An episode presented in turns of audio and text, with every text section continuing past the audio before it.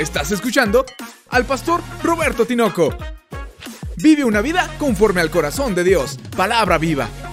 ¿Hasta cuándo se llama este mensaje? La segunda parte de otro salmo del cual también le pusimos por título ¿Hasta cuándo? Porque es la segunda vez que el salmista recurre a esta frase para buscar una fecha de caducidad para su problema.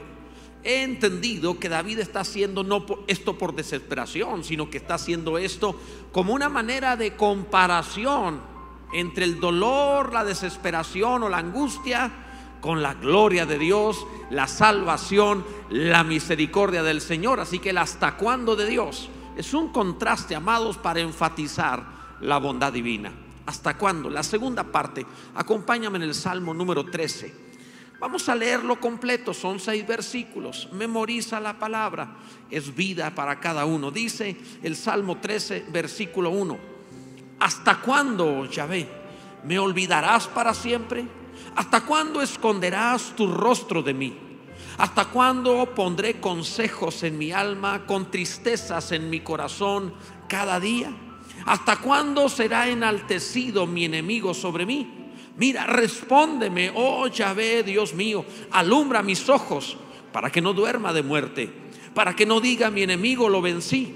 Mis enemigos se alegrarían si yo resbalara, mas yo en tu misericordia he confiado.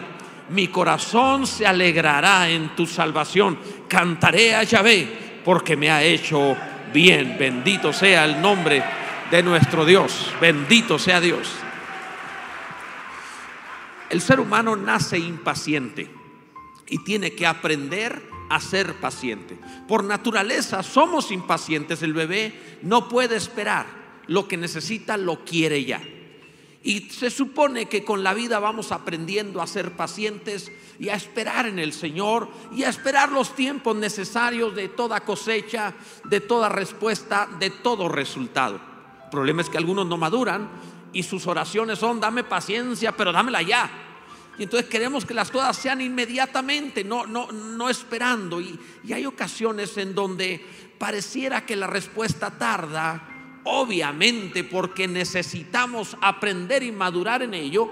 Y esto, amado, se transforma en un hasta cuándo Dios responderá a mi oración. El salmista está haciendo esto, pero él lo hace como una manera de comparación. Él lo que hace es enfatizar el dolor únicamente para hacer todavía más énfasis en la misericordia de Dios, en la respuesta divina, en la bondad de nuestro Dios. Entonces es, un recurso literario hebreo muy usado en los, en los salmos, esta comparación, este aparente eh, desesperación, aparente angustia, aparente desespero del salmista, solo para concluir diciendo, pero yo he esperado en la misericordia de Dios. De eso se trata, mi amado, para que no caigas en la desesperación en la tentación de impacientarte cuando pareciera que la respuesta no llega rápidamente o que no viene en la forma que tú esperas. Aparecen cuatro fechas que no parecen llegar. Cuatro fechas que parecen no llegar jamás en la vida. El salmista se queja cuatro veces, ¿hasta cuándo? Lo primero que dice, ¿hasta cuándo me olvidará Dios? Obviamente es, es una forma irónica ¿Cómo te olvidaría Dios? El Señor dice, ¿se olvidará de lo que dio a luz la mujer? Claro que no, menos me olvidaré yo de ti. Te tengo tatuado en mis manos, dice el Señor. No se va a olvidar de ti. ¿Cómo olvidarse? De pronto te ve Dios y va a decir, ¿y tú de qué creación saliste? ¿Cuál Dios te hizo a ti? No te conozco, jamás te había visto. No te va a olvidar, amado. Si hay algo que Dios tiene es fidelidad. Nuestro Dios es bueno. Su misericordia es para siempre. No te olvidará. Pero a veces alguno piensa como que Dios lo olvidó, como que Dios no está. Y, también viene la segunda queja.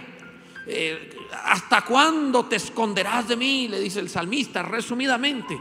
Evidentemente Dios aparenta que se esconde, pero no se esconde.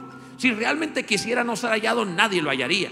Pero Dios hace como que se esconde. Es un papá jugando a las escondidas con sus hijos por la emoción del reencuentro, amado, por la emoción de, ser hallado. De eso se trata. ¿Ha visto que un papá cuando se esconde de sus niños pequeños Cuando se encuentran, se abrazan, se alegran, juegan. Es la diversión del momento. Dios hace como que se esconde en algunos momentos de la vida. No para que te desesperes, para que corras a encontrarlo y para que te alegres en su presencia y para que digas, bendito sea Dios, qué bueno es el Señor. De eso se trata. ¿Hasta cuándo? Y el salmista dice, ¿hasta cuándo seguiré triste? Pues ahí, amado, hasta que tú quieras. Tú puedes dejar de estar triste cuando quieras. No siempre va a cambiar la circunstancia externa, pero lo que sientas dentro de ti, esa sí es prerrogativa tuya. Eso sí tienes facultad de cambiar lo que sientes. Te la puedes pasar sufriendo, llorando y quejándote, que no faltarán razones en este mundo para hacerlo. O puedes cambiar tu estado de ánimo y decir, mas yo me alegraré en el Señor, bendito sea Dios. ¿Han leído la Biblia? Hay un escritor llamado Bakú que escribe en su, tercer, su, tercer, capítulo de su libro, aunque la higuera no florezca ni en las vidas haya frutos, aunque falte el producto del olivo y los labrados no den mantenimiento, aunque sean quitadas las ovejas de la majada y no haya vacas en los corrales, con todo yo me gozaré en el Dios de mi salvación. Aunque parezca que falta todo, con que Él esté estaremos bien, me voy a alegrar. Esa es mi voluntad por la fe en Él. Y esto el salmista dice, ¿hasta cuándo? Seguiré triste hasta que quieras. Y la cuarta queja que tiene, ¿hasta cuándo mis enemigos seguirán haciéndome mal? Y en este sentido, pues la verdad es que hasta que haga falta, hasta que lo necesites, hasta que no te importe, hasta que de todas maneras tengas paz, hasta que puedas dormir en la tempestad, hasta que puedas alegrarte en medio del fuego hasta que puedas pasar por las aguas a pesar de todo. Aunque, aunque estés en el desierto, cuando te alegres en Dios y le hagas fiesta, hasta entonces. ¿Hasta cuándo se alegrarás el enemigo sobre mí? Hasta que tú quieras que no te importe más. Amado, así funciona la vida. La realidad es que el salmista está enfatizando quejas muy comunes y seguramente tú te has sentido identificado con alguna de estas quejas en alguna etapa de tu vida el mundo o las, la vida en este mundo da motivos suficientes. Claro que sí, en algún instante vamos a pasar por uno de esos cuandos también. Y hay dolores, amados, que además pareciera como que en lugar de disminuir, como que crecen. ¿No les ha pasado? Permíteme ilustrarlo. ¿Se han enchilado alguna vez de tal manera que cuando piensas que va a empezar a disminuir, sigue subiendo? ¿Sí les ha pasado eso? Por mencionar un ejemplo simple donde te enchilas, porque en México eh, no se hace chile, se hace ácido para matar humanos, o sea, es, terrible. Yo, yo, he pensado que el ser humano, el mexicano, ha de tener el estómago de vidrio para soportar esos ácidos. O sea, no sé cómo se le hace, ya se le, por, se le hizo porcelana por dentro, no sé. El punto es que te enchilas y luego cuando, cuando crees que va a empezar a bajar el ardor, sigue subiendo y sigue subiendo. Así pasa también en los problemas. Puede haber una enfermedad que cuando esperas el diagnóstico ya, ya se empieza a, a, bajar la enfermedad. Viene y te dice, pues le quedan pocos días de vida. No lo sé, puede pasar cosas así. Hay ocasiones que sube el mal y es ahí donde empezamos a decir, Señor, ¿hasta cuándo? Ten paz, el mal terminará es inevitable que tú volverás a reír. Yo no leo en la Biblia que diga que la alegría tendrá un final o terminará o se acabará el gozo o la paz no volverá. Pero sí encuentro que dice la Biblia, no habrá más llanto, ni más tristeza, ni más dolor. Dios enjugará toda lágrima y nunca más volverás a llorar por la eternidad. Bendito sea Dios. Él es bueno. Bendito sea el Señor. En segundo lugar, lo que sí ha llegado es su misericordia. No llegan los hasta cuándo, pero su misericordia sí. Mas yo en tu misericordia he confiado, dice la palabra del Señor. Hay quienes se entretienen en el dolor. Hay quienes lo sufren en el dolor y mas yo en la misericordia de Dios, dice el salmista. Entretenerse en el dolor es, es ¿no has visto cuando alguien sufre que lo describe? Describe lo que siente, la forma de su mal, las cosas que pasan. Es, listo, ávido, bueno para describir todo lo malo que es más. Eh, se toma fotos. Se toma, yo, yo no, no me gusta tomarme fotos en un mal momento. Estás en el hospital y te tomas fotos, o sea, te- haces cara que me estoy muriendo, ¿verdad? Porque si no, no, no, no tiene likes, o sea, tienes que poner cara de me estoy muriendo. Y, y tú dices, o sea, no juegues. Estás con una bata que si te descuidas se abre, o sea, please, por favor. Pero el ser humano hace cosas así, o sea, el ser humano a veces se deleita y cuenta, y, y- pero el salmista dice, más yo en la misericordia de Dios. Si me voy a concentrar en algo, es que Dios tiene misericordia. Bendito sea el nombre del Señor. Es que Dios me ama, es que Dios es bueno. No voy a abrazar por las noches del dolor, voy a abrazar la misericordia de Dios. Él es maravilloso. Hay quienes se llenan de resentimiento, pero el salmista dice, más yo en la misericordia de Dios. No me voy a llenar de resentimiento, ni lo voy a cantar, ni lo voy a escribir, ni lo voy a contar, porque hay quienes van con uno y le cuentan, oye, esto es lo que me sucede y lo que me ha pasado, todo esto, y lo va con otro y le vuelve a contar. Ya tiene hasta una letanía. ¿Por qué no lo grabas y le mandas mejor la grabación para no tener que repetirlo a todos? Porque alguno así le cuenta y cuenta y cuenta, confundiendo la lástima con aceptación cuando en realidad es todo lo contrario. Pero cuando alguno hace esto, se equivoca, se está dañando. El salmista dice, mas yo en la misericordia de Dios. No voy a investigar lo que me duele, no voy a investigar lo que me lastima. Yo voy a buscar la misericordia de Dios. Voy a buscar su amor en la adversidad, su amor en la necesidad, su amor en medio del problema. Voy a enfocar todo lo que siento y lo que pienso en que mi Dios con todo tiene misericordia. Bendito sea el nombre del Señor. Esto es importante, amado. Otros se pueden traumatizar en medio del dolor, mas yo en tu misericordia me voy a fortalecer en él. No me voy a traumatizar o dañar o afectar. Hay quienes condicionan sus pensamientos y sentimientos a seguir sufriendo, doliéndose. No, amado. Mira, hay materiales que en el contacto con algunos, eh, con el medio ambiente, con bacterias, etcétera, se oxidan. Y hay corrosión. Hay metales que se corroen y se, se pueden deshacer. Pero el oro no. No es, fácil de corroer el oro. El oro lo pasas por el fuego y no se deshace, se vuelve más puro y más valioso. Y sale la misma cantidad de oro del otro lado del fuego. Es maravilloso que no se corroe. No hay corrosión para el oro. ¿No te parece eso maravilloso? Hay almas que son como metales de mala calidad. Toda experiencia los corroe. Pasan por alguna adversidad y salen todos oxidados. Llore y llore, ya no tienen resistencia, no se les puede poner nada encima porque se rompen luego, luego. Hay otros que son como el oro. Los pasas por el fuego, los metes a la prueba y salen finos, salen puros, salen limpios, sin corrosión, sin amargura, sin dolo, salen llenos de gracia, llenos de honra de Dios, de gloria de Dios en ellos. Bendito sea el nombre del Señor. Mas yo en tu misericordia, dice el salmista, amado, lo ha hecho antes y Dios lo va a volver a hacer. Tenemos suficiente historia y millones de hombres y mujeres a lo largo de la historia de la humanidad que Dios les ha hecho misericordia. Hay mucho por lo cual podemos estar seguros. Él va a tener misericordia de mí.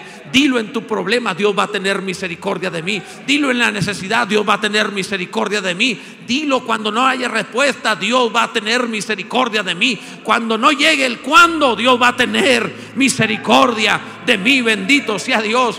Él lo hará, amado. Ahora, una trampa común en esto es que alguno dice, bueno, es que el mal que tengo es culpa mía, por tanto estoy pagando la consecuencia, así que Dios no me va a ayudar. No te equivoques, el pasaje no dice que más yo en la recompensa de Dios esperaré. El pasaje dice en la misericordia. Y la misericordia es el amor al que no se lo merece. Es muy distinto. Si el salmista estuviera cantando, motivado por el Espíritu Santo, a simplemente esperar que Dios me dé lo que merezco, pues ahora sí Dios nos agarre confesados, no sé cómo nos va a ir. Pero el salmista no dice eso. Yo esperaré en su misericordia, en el amor que no me merezco. Hice todo para ser menospreciado, castigado, aborrecido, pero Dios me ama y Dios quiere tener para conmigo misericordia. Te lo voy a ilustrar de una manera que te puede parecer irónica, pero pon atención, por favor, a lo que implica la gracia de Dios. Un médico es una persona que se encarga de atender al enfermo. Y lo normal es que el médico sienta una gran preocupación por la salud del enfermo. Pero conozco médicos, soy amigo de muchos, que hay algunos que en ocasiones cuando le llega un caso realmente difíciles, les da cierta alegría. Y vas a decir, pastor, eso es muy cruel. No se lo van a demostrar. Cuando tienen al arruinado enfrente, le dicen, no, si está muy grave. Y por dentro está pensando, qué bueno está este asunto. Este es un buen caso. Y sale y se lo cuenta a otro. Yo he estado allí y se lo cuenta. No, hombre, me llegó un caso. Este sí, este sí está bien dañado. Va a ser tremendo cuando lo recuperemos. Y cualquiera diría, oye, qué cruel es eso. No, mi amado, eso es lo que significa la frase, Dios se complace en hacer misericordia siente alegría cuando hay posibilidades de mostrar su poder, su gloria, su amor. Y entre más arruinado esté el caso de alguno, más oportunidad hay para mostrar la misericordia de Dios. Bendito sea el nombre del Señor. Alguien debe adorar a nuestro Dios y decir, qué gran Salvador tenemos. Bendito sea Dios. En tercer lugar, lo que sí ha llegado es su salvación. Eso sí ha llegado. No llega el cuándo. No, no sabes cuándo saldrás del problema, pero la salvación de Dios sí llega. Mi corazón se alegrará en tu salvación, dice el versículo 5. Mi corazón se alegrará en tu salvación. El mal se roba la alegría. El problema se roba la alegría. La necesidad se roba la alegría. Es tan fácil perder la alegría y sentirse despojado de gozo. Tú has llorado y no una vez, muchas veces. Y podemos ser amargos o religiosos o aparentar lo amado, pero si hay un rostro de alegría, es el que ha sido salvo. Recuerdo que había eh, mucho debate en, allá por los 80 respecto al movimiento pentecostal. Había debate antes, pero a mí me tocó desde los 80. y había mucho debate porque cuando había un énfasis en las manifestaciones espirituales, había bastante escándalo. Y uno de los escándalos era durante la alabanza. Los hermanitos emocionados con el mover del Espíritu Santo, hasta el día de hoy danzan y brincan y gritan. Eh, les tengo que confesar que les tengo una envidia que quisiera fuera santa, pero no lo es porque pueden danzar, porque se alegran, porque tienen ritmo, porque pero no faltó el que se escandalizó de eso. Y decía alguien por allá y se popularizó esta frase de alguno que estaba en contra diciendo es que los salvos no saltan. O decía, perdón, decía los, los, brincos, los saltos no salvan. Era la frase que usaba, los saltos no salvan. Y le respondió otro por allá, pero los salvos sí saltan. Y yo he visto, amado, que la salvación trae una alegría que te hace brincar parámetros, te hace brincar límites, te hace hacer desfiguros, te hace alegrarte, reírte, gritar, estar en condiciones un poco locas, irracionales a veces. Y te dicen, ¿cómo puedes en la cama de hospital estarte riendo? ¿Cómo es que en la cárcel cantas alabanzas? ¿Cómo es posible que en un funeral te pones a adorar a Dios? Porque la salvación de Dios no solamente ha tocado nuestra alma para vida eterna, la salvación de Dios ha producido un gozo permanente. Bendito sea Dios, Él es bueno y maravilloso. Gloria a Dios, gloria a Dios. Independientemente del mal, puede reír. Y te lo demuestro hasta en lo natural. Si tú vas a una sala de, niños con cáncer, te encuentras niños enfermos que van a morir, pero están jugando. Así que no es la salud la que produce alegría, sino el corazón limpio que les hace seguir riéndose. No fue la enfermedad la que te robó el gozo, fue la suciedad del alma la que te quitó las ganas de reír. Vuelve a limpiarte en la gracia de Dios y volverás a alegrarte en su salvación. Bendito sea Dios por siempre. Él es maravilloso. Gloria a Dios. Gloria a Dios. Gloria al nombre de nuestro Dios. Él es bueno. Bendito sea Dios. Una vez fui a un, análisis clínico, etcétera, y me entrevisté con un médico y vi que tenía un montón de diplomas y certificados en su pared. Yo creo que le faltaba pared porque estaban hasta amontonados y tenía lleno y otros cuantos en otro lado. Pero yo, independientemente de las especialidades que leyeras, yo tenía en mente una sola cosa, es médico. Punto. Y ahí entendí una verdad maravillosa. Mientras él hablaba yo no le oía, pero entendí una verdad. Y es que mi Señor tiene muchísimos nombres, pero prevalece unos para nosotros. Es tu Salvador. Él es rey, Él es Señor, el Mesías. Y podemos hablar de que Él es el pastor y que todos los nombres son muchísimos. Se llamará su nombre admirable, Dios fuerte, Padre eterno, príncipe de paz. Y podemos mencionar más, pero hay uno que va a estar siempre en nosotros. Él me salvó, Él me salvó, Él me salvó. Me alegraré porque Él es el Salvador. Bendito sea el nombre de Jesús. Gloria al nombre de nuestro Dios. En cuarto lugar, amado, lo que sí ha llegado es su bien, el bien de Dios. No sé cuándo llegue el cuándo, pero el bien de Dios sí ha llegado a nuestra vida muchas veces. El salmista concluye diciendo, cantaré a Yahvé porque me ha hecho bien. Él me ha hecho bien. Puedes cantar de alegría o de amargura, tú eliges. Pero la verdad, si haces una, un recuento de tu vida, Dios te ha hecho bien. No puedes negarlo. Dios te ha hecho bien. Tienes que hacer un análisis. Hay incluso quienes se ponen a culpar a Dios. A ver, ¿y por qué hay catástrofes? ¿Y por qué tiembla la tierra? ¿Y por qué hay niños que tienen hambre? Y empiezan a culpar a Dios de un montón de cosas que no tiene culpa Dios. Eso sí, cuando hacen algo bueno dicen, yo lo hice. O sea, cuando toda buena dádiva y todo don perfecto proviene de lo alto, el Padre de las luces es maravilloso. Es, esa clase de argumentos cuando alguien habla acerca de por qué Dios permite el mal en el mundo, me suena así como al adolescente diciendo, yo no pedí nacer. No, nunca han oído eso. Y uno dice, pues en la carrera de la concepción te hubieras quedado atrás, saliste corriendo a ganarle a todos. Bueno, nadando. Te esforzaste para ganarle a 200 millones y luego dice, yo no pedí nacer. ¿Y quién se aventó la carrera? Pero bueno, ok. y así es el ser humano. Porque no entiende, no hace la cuenta correcta diciendo, Dios realmente me ha hecho bien en existir y en todo lo que ha hecho. Permíteme ilustrarlo con un ejemplo simple. Me gusta usar las cosas muy básicas para ilustrar verdades profundas. Porque si solo te predico las cosas profundas son difíciles de entender, pero ilustrándolas con cosas muy simples se vuelve todo como de niños, muy fácil. Ese es el método de Jesús. Ilustrándolo podemos pensar de esta manera. Estamos en una civilización, una ciudad que tiene los servicios, podríamos decir básicos, aunque en otra época eran un lujo, como es luz, agua, teléfono, etcétera. O sea, es una maravilla, amado, todo el tiempo que tienes luz en la casa. Es una maravilla. Que, que abras una llave y salga agua potable, es una maravilla, de verdad. Eh, eh, y todos los días. Ah, pero que no te falte una tarde.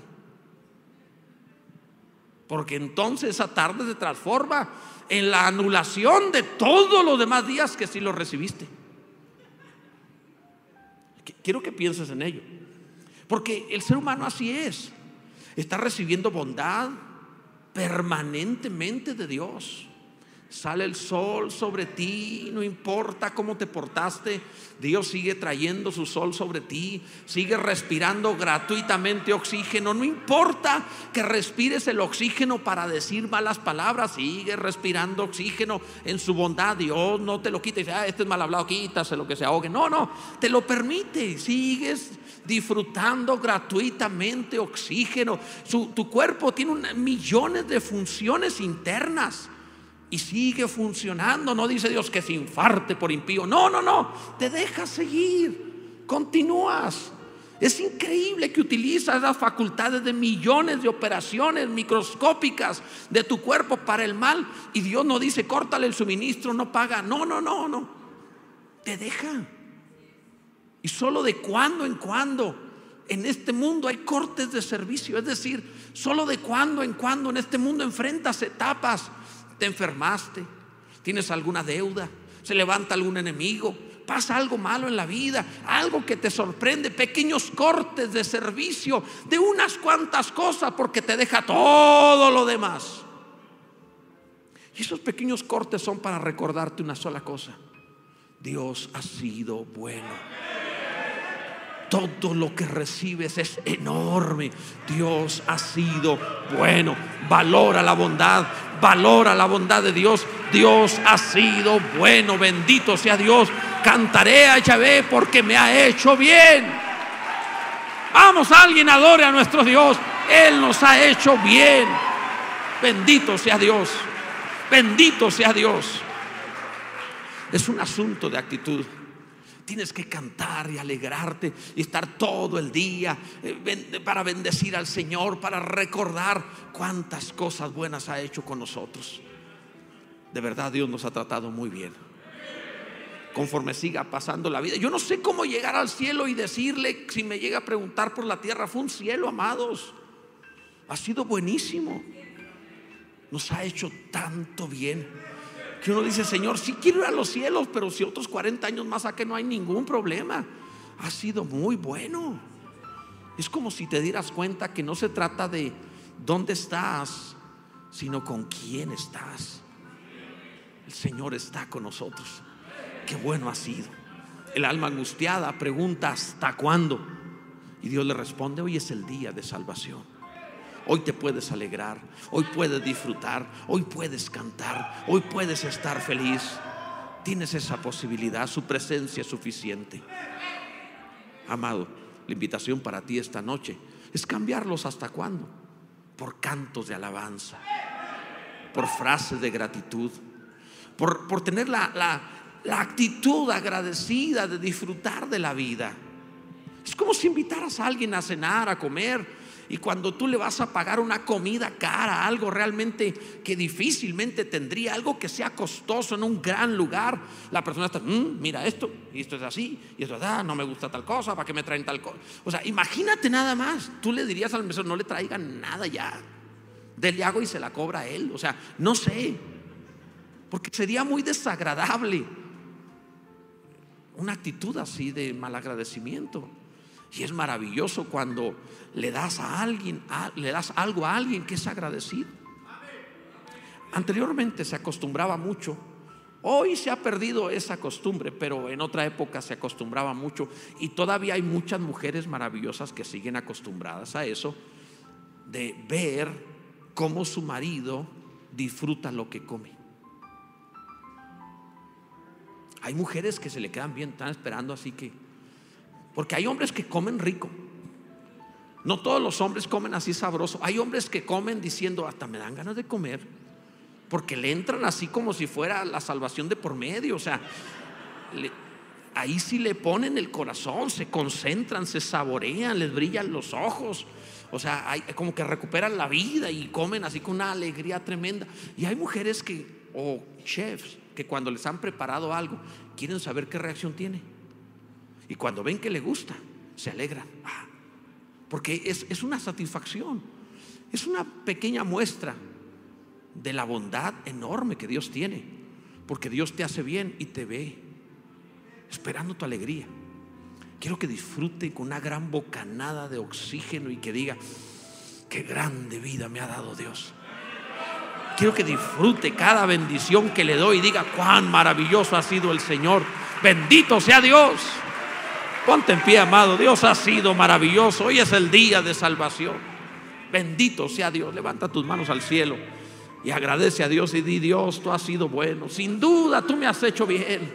Tú has tenido misericordia. Tú me has tratado de una forma espectacular, Señor la cantidad enorme de bendiciones que disfruto todos los días, la gran mayoría ni siquiera soy consciente. Pero aunque no soy consciente de todas y cada una de ellas, tengo que decir, tú eres bueno, tu misericordia es para siempre. Gracias Dios, tú eres bueno, bendito sea Dios. Que todo cristiano viva feliz, que todo cristiano se alegre, que todo cristiano cante alabanzas y bendiga al Señor. Él ha sido bueno. Bendito sea Dios. Él es bueno, amados. Bendito sea nuestro Dios. Gloria a Dios.